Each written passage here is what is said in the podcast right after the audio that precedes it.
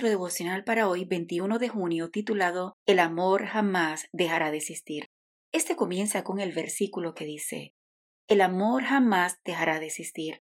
En cambio, las profecías se acabarán y las lenguas dejarán de hablarse y el conocimiento llegará a su fin. Primera de Corintios 13:8. Vivimos en una época en la que todos hemos perdido algo.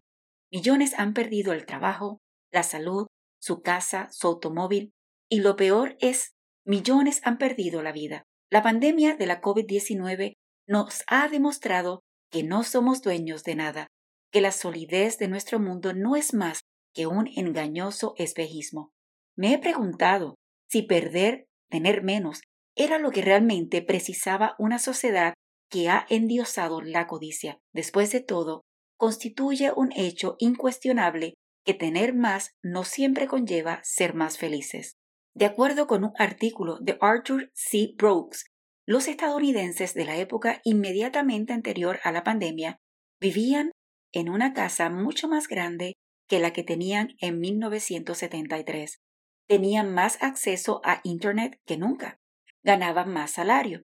Sin embargo, sus índices de depresión y suicidio eran más elevados que nunca. Brooks comenta, en medio de los avances en la calidad de vida, los niveles de felicidad han disminuido. La gente ha sabido acumular más cosas, pero es menos feliz.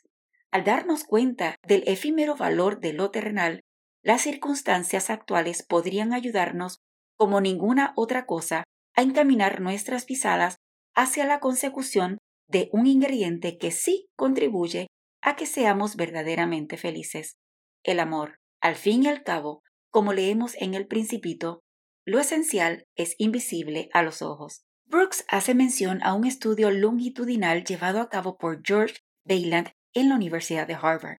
Durante 72 años se dio seguimiento a casi 300 personas que entraron a dicha institución en la década de 1930. El proyecto procuraba averiguar quiénes serían más exitosos y felices.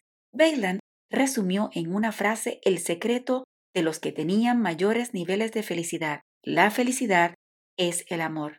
En un tiempo cuando se ha disipado lo que creíamos que era indestructible, las palabras del apóstol Pablo nos recuerdan qué es lo esencial. Tres cosas hay que son permanentes, la fe, la esperanza y el amor.